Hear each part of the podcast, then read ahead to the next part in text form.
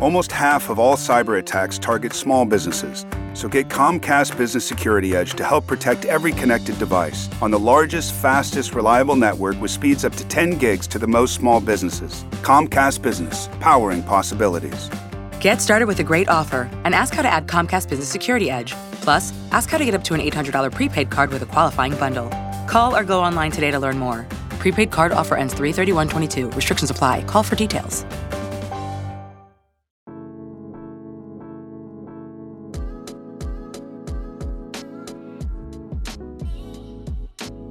Willkommen zu unserer zweiten Podcast-Folge. Heute sind wir tatsächlich nicht zu zweit. Wir haben einen Gast. Ich weiß nicht, ob das in der letzten Folge so richtig rübergekommen ist, aber eigentlich ist das ja der Plan für den gesamten Podcast. Also es wird in jeder Folge einen Gast geben. Und heute haben wir unseren ersten Gast. Uh. Ja, danke für die Einladung. Hi, ich bin Anna. Ich bin Fotografin und Social Media Managerin und freue mich jetzt mit äh, Lena und Leonie ein wenig äh, zu quatschen. Vielleicht kennt ihr Anna schon aus unseren Videos. Wir haben schon ganz oft wunder wunderschöne Fotos mit Anna gemacht oh. in den letzten.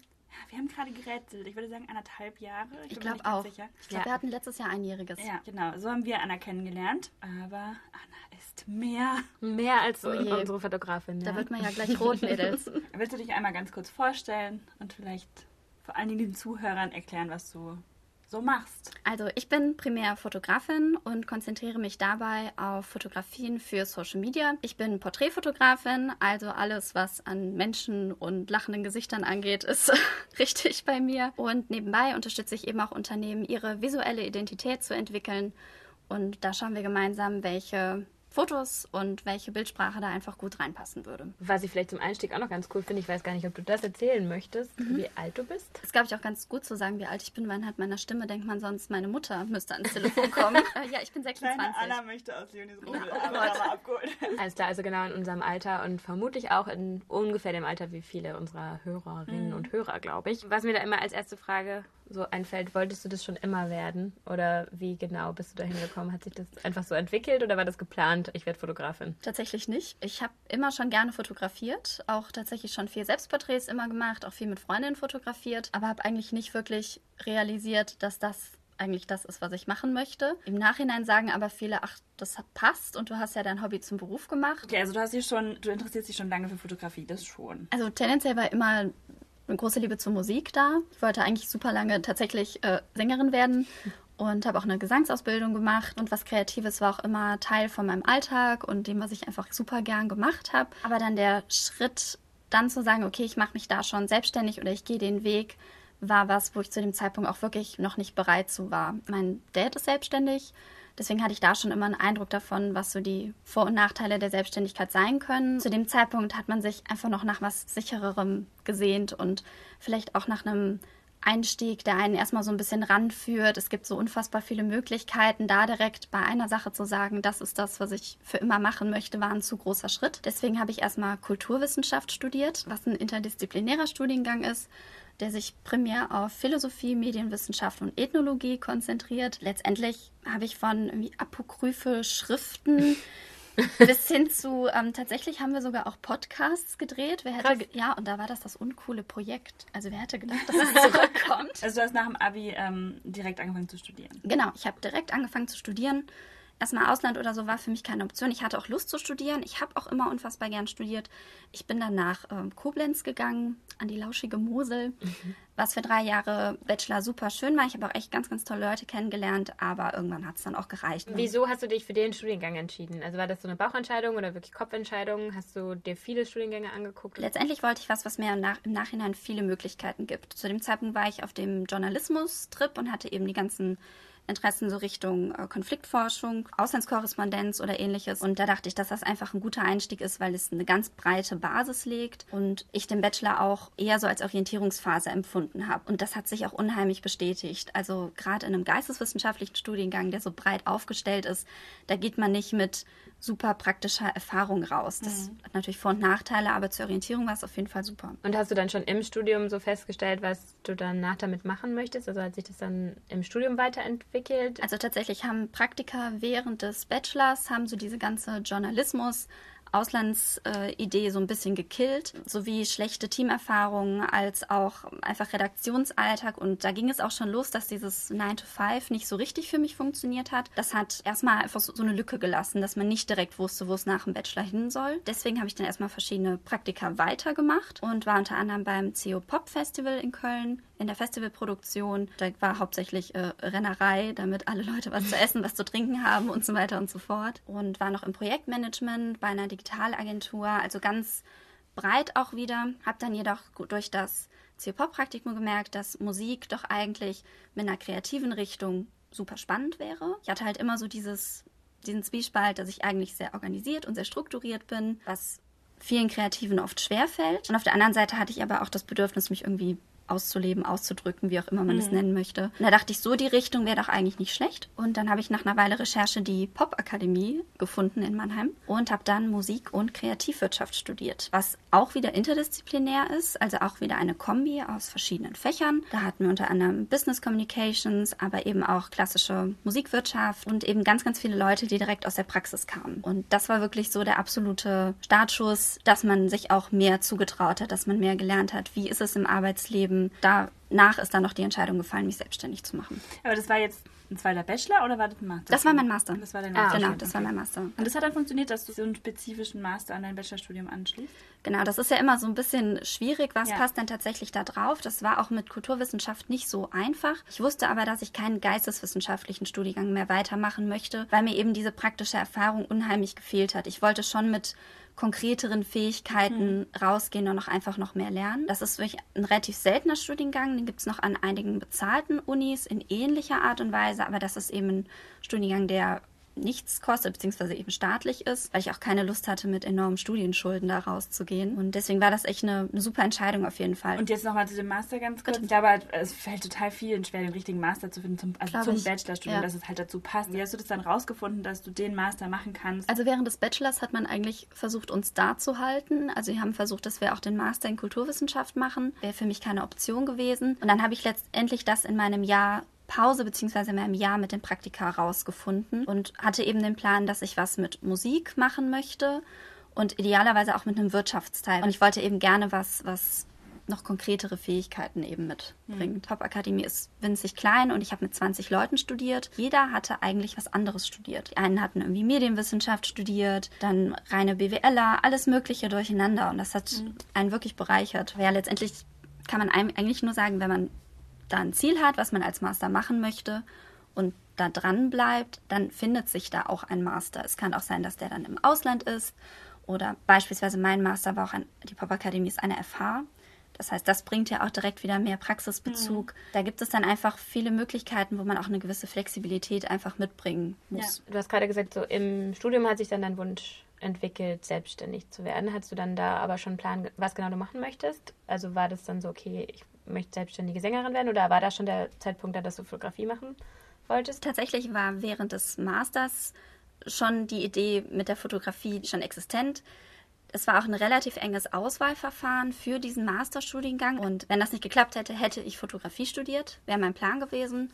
Bin tatsächlich ultra dankbar, dass es nicht geklappt hat. Wieso? Ich glaube, dass mich das sehr vorgeformt hätte. Ich glaube, jeder muss da wirklich seinen eigenen kreativen Weg finden und es gibt super viel großartige Leute, die Fotografie studiert haben oder die Design studiert haben und dann fotografieren, die großartige Arbeiten machen. Für mich wäre das nicht das Richtige gewesen. Ich glaube, ich wäre schnell in den Strukturen des Studiengangs verharrt und hätte wenig hinterfragt, was eigentlich meine kreative Sicht ist oder hätte vielleicht länger gebraucht, um dahin zu kommen. Und letztendlich habe ich auch in der Zeit bei der CO Pop habe ich auch mehr fotografiert und habe eben mit Konzertfotografie primär angefangen. Das heißt, ja. diese Begeisterung für Musik hat sich dann irgendwann mit der Fotografie vermischt und dann saß man da halt im Graben und los ging's. Ähm, würdest du denn jetzt sagen, im Nachhinein, dein Studium hat dir für deinen Beruf viel gebracht? Weil ich meine, im Grunde ist es ja schon was anderes gewesen als das, was du jetzt machst. Hat es dir eher so nur bei der Findung ähm, des Weges viel gebracht oder auch wirklich inhaltlich? Tatsächlich beides.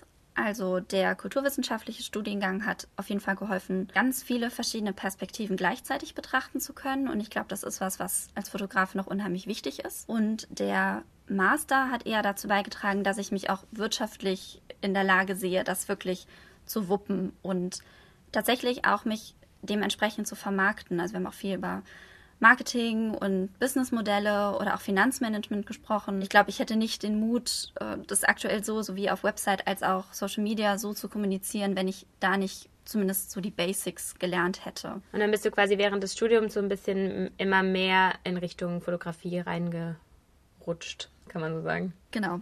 Also letztendlich die ersten, also oder eigentlich das erste Semester, das war ja wirklich ein, ein kurzer Master, schwelte das immer noch so ein bisschen im Hintergrund. Man hatte vielleicht mal das ein oder andere Porträtshooting. Man ist eben regelmäßig auf Konzerte gegangen und hat da fotografiert. Das hast du aber dann hobbymäßig gemacht oder schon bezahlt?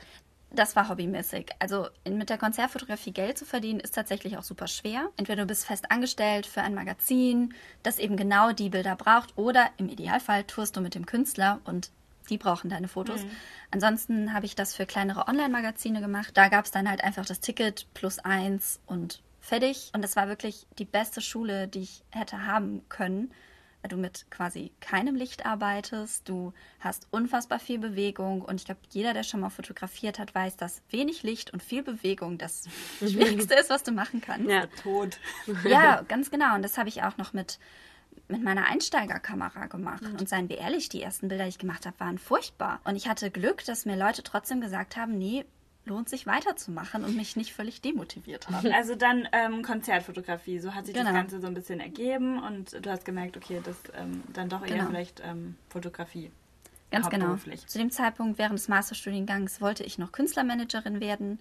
Das heißt, diese ganze kreative Idee hat sich dann eben weiter mit was ja, nicht unbedingt handfesterem, aber doch irgendwie einem konkreteren Berufsbild vermischt. Und desto mehr ich fotografiert habe, man wurde wirklich aufgesogen hm. davon. Also ja. es ist auch heute noch so, ich fotografiere jetzt, glaube ich, seit drei oder vier Jahren auf einem vernünftigeren Level und zwei davon professionell. Die Leute, die auch sonst äh, privat mit mir abhängen müssen, merken, dass ich hauptsächlich über Fotografie rede und nicht viel anderes. Wie genau hast du dann den Schritt geschafft von ich mache das hobbymäßig zu ich mache es jetzt hauptberuflich. Also war das wirklich ein Schritt oder war das eher so ein langsamer Weg? Weil zum Beispiel bei uns war das ja so, es hat sich einfach irgendwie so entwickelt. Aber wie war das bei dir? Ähnlich.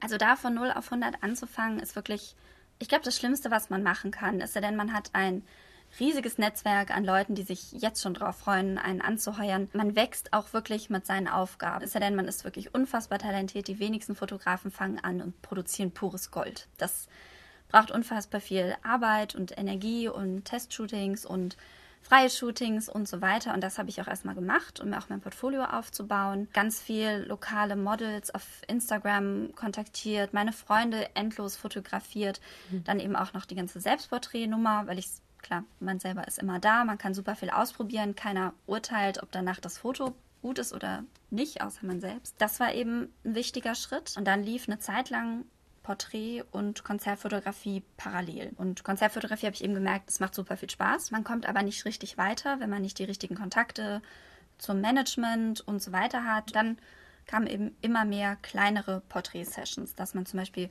einen Kommilitonen für, weiß ich nicht, 70 Euro neue Fotos geschossen hat. Und dann wuchs das eben. Dann hat man sich dafür wieder ein neues Objektiv und dann die bessere Kamera finanziert und gespart und irgendwann ja, ging das dann einfach so weiter. Also du hast ein bisschen was damit verdient am Anfang, aber du konntest davon ja nicht komplett leben. So. Also du hast dann ja vermutlich irgendwas parallel dazu gemacht, womit du deine Miete bezahlt hast, sag ich mal. Tatsächlich hatte ich noch das Glück, dass das die Phase war, wo ich wirklich noch im Studium war. Das okay. heißt äh, BAföG mhm. zum Master, der war so zeitaufwendig, das hätte ich nicht geschafft, noch einen Nebenjob mhm. komplett noch dabei zu machen. Habe dann aber wirklich einfach versucht, besonders auch durch Instagram, einfach immer mehr kleinere Porträt-Sessions an Land zu ziehen ziehen. Und gerade so zum Ende des Studiums hat das auch ganz gut funktioniert, dass man echt was flüssiger war. Das heißt, du ja. konntest dann nach dem abgeschlossenen Master sagen, okay, davon kann ich jetzt erstmal leben, das kann ich jetzt erstmal so Vollzeit machen. Auch noch nicht. äh, letztendlich wirklich Vollzeit mache ich das jetzt circa seit einem Dreivierteljahr wirklich komplett. Ich habe noch einen Kunden fest, wo ich halt wirklich weiß, einen Tag die Woche bin ich gebucht. Das ist natürlich ein Luxus, den vielleicht nicht jeder Freiberufler hat. Aber ansonsten habe ich tatsächlich nach dem Studium erstmal natürlich meine Masterarbeit geschrieben über Instagram. Und wie man da eine Kundenbeziehung aufbaut. Und wenn ich euch schon gekannt hätte, hätte ich euch sicher gefragt. Und habe mich eben damit unfassbar viel beschäftigt und hatte da halt eben auch den Luxus, ich bin dann halt auch für die Masterarbeit wieder zu meinen Eltern gezogen, Miete sparen und so und habe dann halt da wirklich unfassbar viel Portfolio-Sachen gemacht. Erstmal überhaupt mein, also ehrlich gesagt finde ich immer noch meinen Stil, aber ich bin näher an das gekommen, was ich möchte. Und dann ging es tatsächlich, was finanziell wirklich sehr relevant ist, äh, mit den Hochzeiten los. Also Hochzeiten haben mir tatsächlich auch meinen jetzigen Equipmentstand. Ich habe aktuell, was Equipment angeht, bin ich wirklich wunschlos glücklich.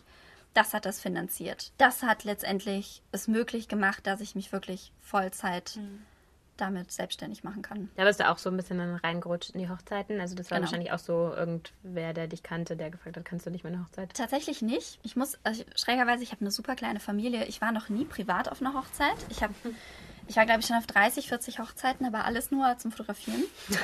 Und wie kam das dann? Also du, ähm, da hast du einfach jemanden gesucht, der eine Genau. Hochzeitsfotografin Ah, okay. gesucht Genau. hat? Oder? Ich war eben total begeistert von der Porträtfotografie, bin ich auch nach wie vor. Das heißt, die Konzertfotografie wurde so sukzessive abgelöst und ich arbeite auch einfach unfassbar gern mit Menschen. Das klingt jetzt so absolut Klischee. Bin auch eigentlich so introvertiert. Also es war wirklich eine absolute Herausforderung, auch zu lernen, wie man Leute bei einem Shoot, weiß ich nicht, locker kriegt, dirigiert. Also es ist wirklich irre, was das, was das auch einem selber bringt.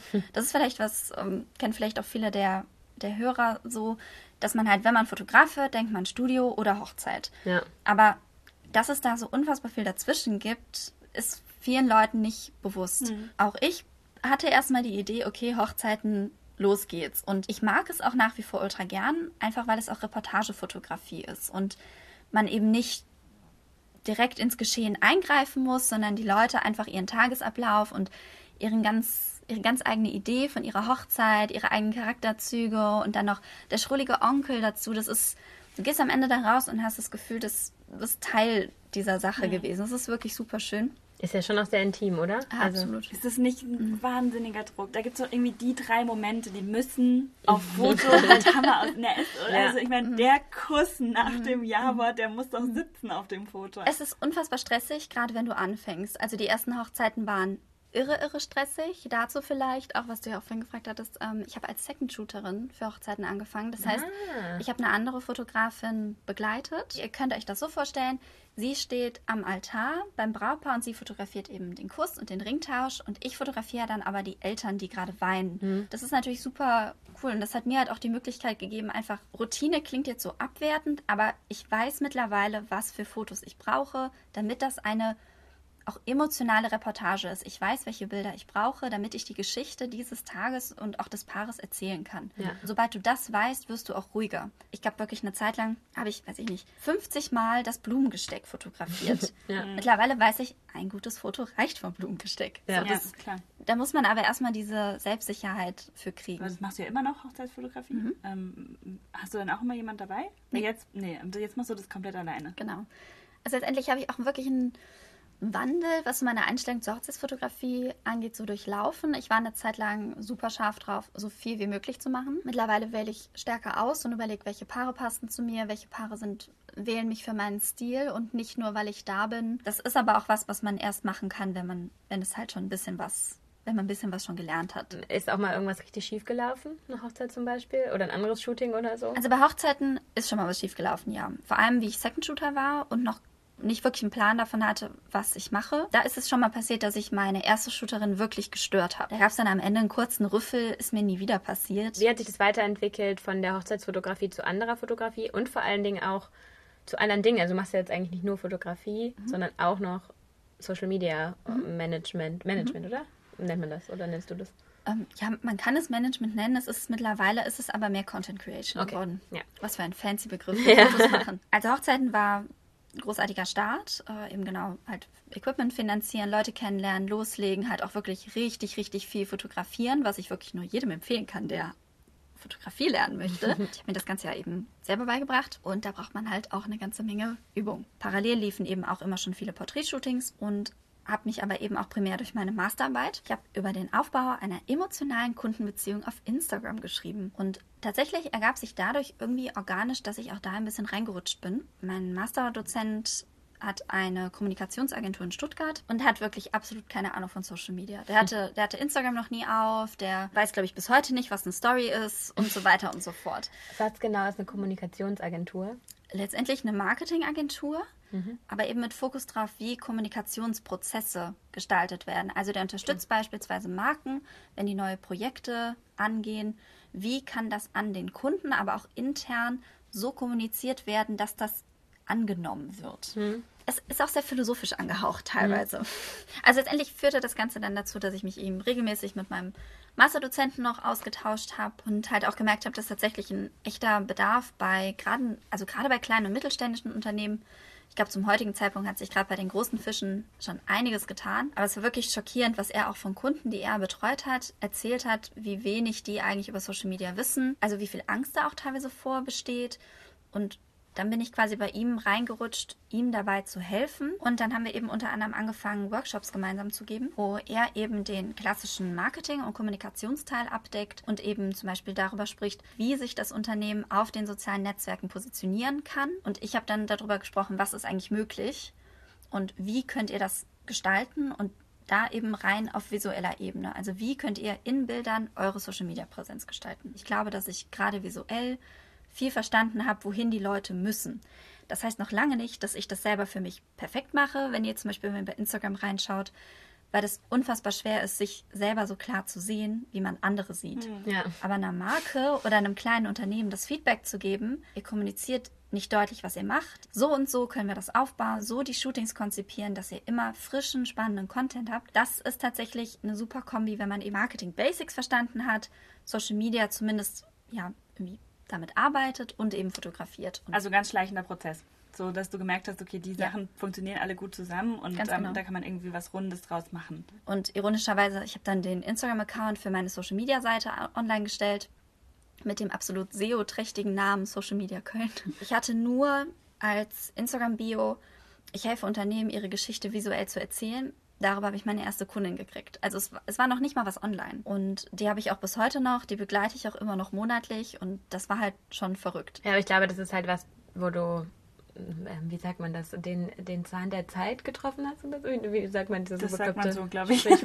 Also wo du halt genau im richtigen Moment wahrscheinlich das, also d- das Bedürfnis erkannt hast von bestimmten Marken oder Unternehmen, dass sie genau das halt brauchten und du ihnen genau das halt liefern kannst. Es ist auch total verrückt im Vergleich zu letztem Jahr, wie sich jetzt auch die Art und Weise, wie Leute bei mir anfragen, schon geändert hat. Mittlerweile, glaube ich, ist überall durchgesickert, hey, Instagram-Marketing, keine dumme Idee. Ja. Obwohl es immer noch schwierig ist, Leuten zu erklären, weshalb Social Media Marketing nicht umsonst ist. Ja. Und weshalb man auch als Dienstleister entsprechende Sätze verlangt, gerade auch was, was Fotos angeht. Ich glaube, das ist auch eh nochmal ein Thema für sich, was eben die ganze Wertigkeit der eigenen kreativen Arbeit angeht, was viele nicht sehen, was alles dahinter steckt. Ich glaube, wir alle wissen, wie emotional Bilder sein können und dass theoretisch ein Bild die Wahrnehmung einer Marke schon komplett verändern kann. Ja.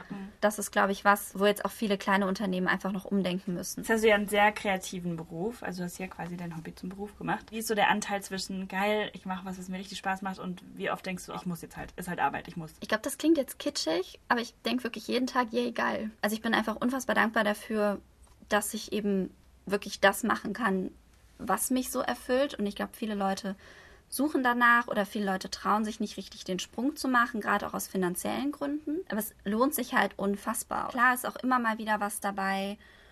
Also zum Beispiel gerade das Einplanen auch von eigenen Marketing-Postings, das ist schon mal irgendwie anstrengend. Manchmal sind Kunden auch anstrengend, wenn es heißt, äh, wir rufen dich um die und die Uhrzeit an und du hältst dir die Zeit frei und kein Mensch ruft an. Oder Kunden brauchen sechs Wochen, um sich dafür zu entscheiden, ob sie dich buchen oder nicht. Natürlich gibt es die Sachen, wo man sich halt echt denkt, so, ach, Menschen.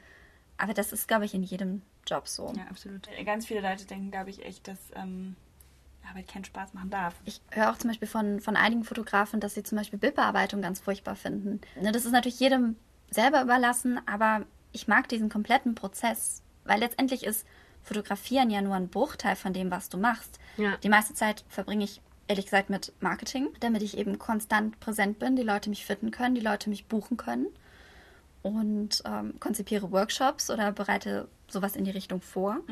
Und ansonsten ist das Shooting-Planung, Shooting-Konzeption, sich überhaupt erstmal die Zeit zu nehmen, Ideen zu entwickeln, die spannend sind und die mich auch selber begeistern. Dann fängst du an, den ganzen Kram, weiß ich nicht, im Moodboard festzuhalten, Modelsuche. Dann musst du schauen, okay, hast du einen Stylisten oder nicht. Ich mache das meistens selber. Dann geht's los mit Klamotten organisieren, Klamotten bestellen, äh, Location scouten wahrscheinlich vorher nochmal. Und dann hast du, weiß ich nicht, für, für einen halben Tag hast du dann das Shooting. Und davor ist ja dann auch noch unter Umständen Haare, Make-up, die Anfahrt, das Fertigmachen.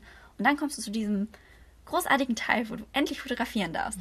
ich muss halt ehrlich sagen, den Teil, wo ich dann mich hinsetze, meistens, seien wir ehrlich, mit einer Flasche Bier und abends gemütlich, ähm, auch nicht jeden Abend, weil sonst hätte ich ein Alkoholproblem, ungelogen mit einer richtig guten Platte oder einfach einem richtig guten Album, dann Bilder bearbeiten, super. Hast du denn überhaupt einen Arbeitsalltag so richtig oder ist wirklich jeder Tag anders? Es ist wirklich ganz unterschiedlich. Es gibt Tage, die sind ein Klassiker. Ähm, zum Beispiel jetzt, ich glaube, vorgestern war das, war es ein absoluter Klassiker. Ich hatte ein Shooting, kurz Zeit, schon mal über die Bilder drüber zu gucken, auszuwählen. Das ist immer so der erste Schritt, erstmal überhaupt eine grobe Auswahl zu treffen. Und dann, ich glaube, ich habe vielleicht schon mal ein, zwei Bearbeitungsschritte ausprobiert. Dann hatte ich nochmal abends einen Kundentermin und habe dann dazwischen noch ein bisschen Instagram-Postings eingeplant, Nachrichten beantwortet, E-Mails beantwortet. Es gibt auch Tage, da sitzt du wirklich nur am Schreibtisch, nur am Bearbeiten, nur E-Mails am Beantworten, nur nervige Anrufe gibt es auch.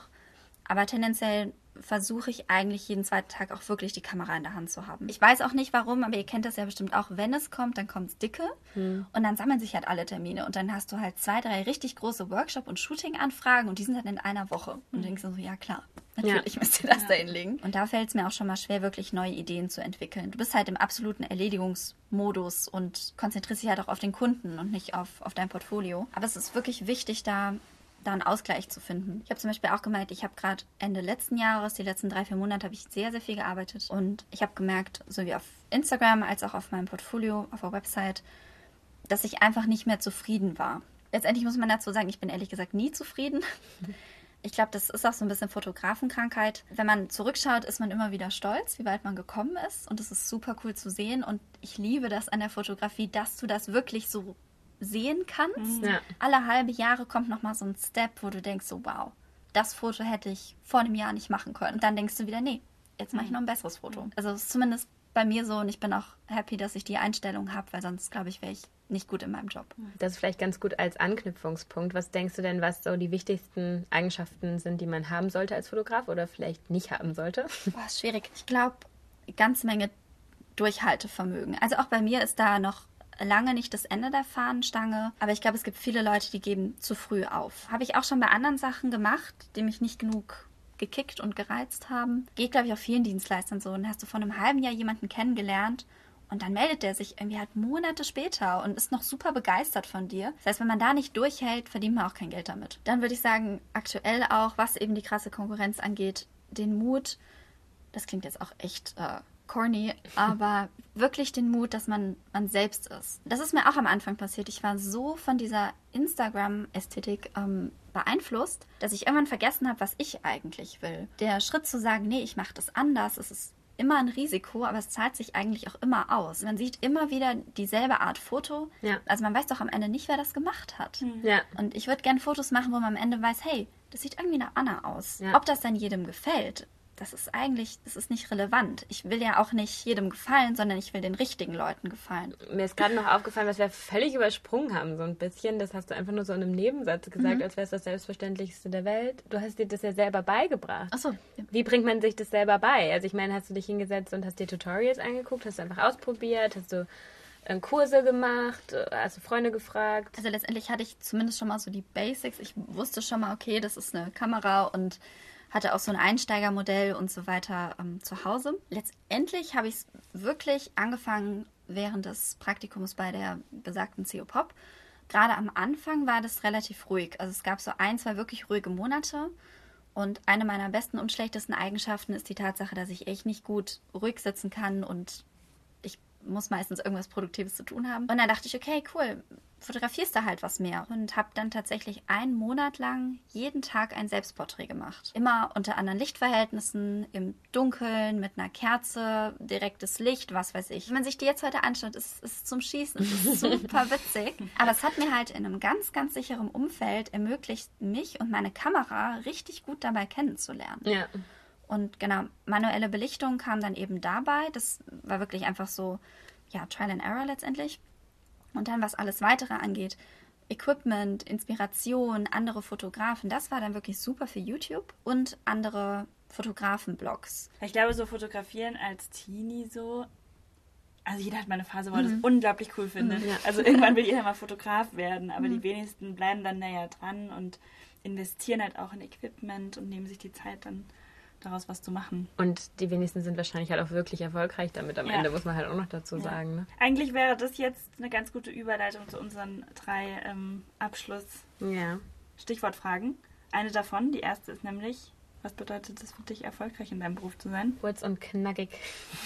Kurz und knackig. Erfolg bedeutet auf jeden Fall für mich, dass ich meine Arbeit so gestalten kann, wie ich das möchte und auch den, den Mut finde, immer, ja, immer weiter damit zu gehen und letztendlich genau mit den Kunden arbeiten zu können, mit denen ich das möchte. Und dass die Leute es mir erlauben, auch wirklich meine Arbeit zu machen und auch kreativ an die Sachen ranzugehen, dann, ja, dann ist es Erfolg. perfekt. Auf jeden Fall. Das haben wir eben, glaube ich, auch schon so ganz grob mal angeschnitten. Was wolltest du als Kind werden? Sängerin tatsächlich. Aber ich bin auch ganz happy, dass ich gerade kein Mikro in der Hand habe, sondern eine Kamera. Das ist schon cool. Äh, und dann haben wir noch eine letzte Frage. Was machst du als Ausgleich zum Beruf? Gerade wenn man sein Hobby zum Beruf gemacht hat, ist das ja manchmal ein bisschen schwierig. Ist schwierig. Ähm, freie Shootings sind auf jeden Fall ein Ausgleich, wo man wirklich nach den eigenen Vorgaben, nach den eigenen Ideen das komplett umsetzen kann und sich von niemandem rechtfertigen muss. Ansonsten sehr gern Yoga und Musik hören. In jeder Art und Weise. Ja, Coolio. Gibt es noch irgendwas, was du den Hörern auf den Weg geben möchtest?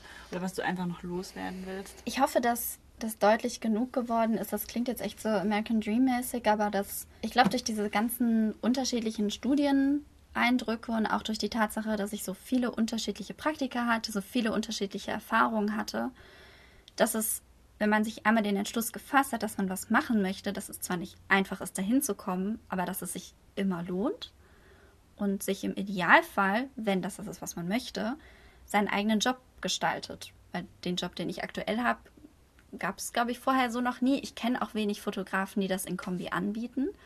Und wenn man eine Idee hat, dann halt loslegen. Vielleicht vor allen Dingen halt auch ausprobieren, ob es überhaupt das Richtige ist. Also ich meine, du warst ja jetzt Genau. auch nicht so, dass du gesagt hast, ich will Fotografin werden, jetzt gehe ich mal los und werde Fotografin, sondern es hat sich ja auch einfach so entwickelt. Und ich glaube, das ist halt bei ganz, ganz vielen Leuten. Die wenigsten, glaube ich, wachen auf mit 15, sagen, ich will unbedingt das werden, jetzt werde ich das mal, sondern Ja. das ergibt sich halt bei ganz vielen einfach und irgendwann merkt man so, krass, damit bin ich eigentlich super happy und das war es wahrscheinlich, wo ich die ganze Zeit hin sollte. Zumal es ja auch, gerade bei so kreativen Sachen, das ist, glaube ich, echt noch ein ganz wichtiger Punkt. Es ist auch vollkommen in Ordnung, wenn man das nicht Vollzeit macht oder Ja. hauptberuflich. Es ist auch super schön, wenn man sich die Leidenschaft für so ein Thema einfach nur im, weiß ich nicht, äh, privaten oder semi-professionellen Rahmen einfach halten kann. Das, das heißt nicht, dass man deswegen schlechter fotografiert oder dass man kein guter Fotograf ist. Es kann sogar auch bereichernder sein. Sobald Kreativität zur Arbeit wird, das kennt ihr ja auch, da ist ein Druck hinter, wo es vielleicht manchmal auch schwieriger ist, mit guten Ideen Ja. wirklich um die Ecke zu kommen. Deswegen hat das alles Vor- und Nachteile. Deswegen, wenn ihr Bock habt zu fotografieren, muss das lange nicht darauf hinauslaufen, dass ihr das jeden Tag macht oder dass ihr das nur machen wollt. Also vieles kann man halt erst feststellen, wenn man es mal ausprobiert. Dann vielen Dank, dass wir uns so lange mit dir unterhalten durften. Ich Danke hoffe, es hat auch unseren Zuschauern irgendwas gebracht. Äh, Zu Hörern. Zuhörern habe ich Zuschauern gesagt. Wenn ihr noch mehr Infos zu Anna wollt, wir verlinken euch auf jeden Fall mal ihr Instagram-Profil in der Infobox und ist auf jeden Fall auch ein Besuch in der Infobox. in, der, in der Beschreibung Beschreibung, vom, ja. vom Podcast. Irgendwo, wo ihr draufklicken könnt. Wir verlinken das, wenn es eine Möglichkeit gibt, es zu verlinken. Falls ihr nichts seht, zum Beispiel auf Spotify, dann geht auf instagram.com slash annamaria unterstrich langer. Habe ich das richtig gesagt? Okay, gut. Ja, also das klang für mich korrekt. Gut, und es lohnt sich auf jeden Fall auch da vorbeizuschauen oder auch auf deiner Website einfach, annamarialanger.com. Da sind zum Beispiel auch Workshop-Termine. Viele unserer Zuhörerinnen, nee, unserer Zuschauerinnen haben auch schon mal an so einem Workshop teilgenommen. Gerade wenn man vielleicht noch nicht so ganz sicher ist, ob einem das wirklich Spaß macht und ob man sich das vielleicht beruflich oder hobbymäßig oder so vorstellen kann, ist es ja vielleicht ein richtiger, also eine Möglichkeit, um das einfach mal auszuprobieren, einen Nachmittag lang und mal zu gucken und vielleicht mit dir zu quatschen und dich nochmal persönlich Genau. auszuquetschen. Okay, Also. cool. Chill mit Öl. ah, okay. Ich muss chill mit Öl sagen. Gefällt dir nicht? Du hast die Wahl zwischen Ciao Kakao, Chill mit Öl und Chill mit Öl. Eigentlich. Nee, da ist mir chill mit Öl am liebsten, zumal ich eigentlich sonst, glaube ich, sowas Ironisches wie auf Wiedersehen oder so sagen würde. Ciao, Kakao. Auf Wiederhören. Anna weigert sich. Das finde ich sehr schön. Okay, Dann kannst du ja weitermachen. Chill mit you later, Alligator.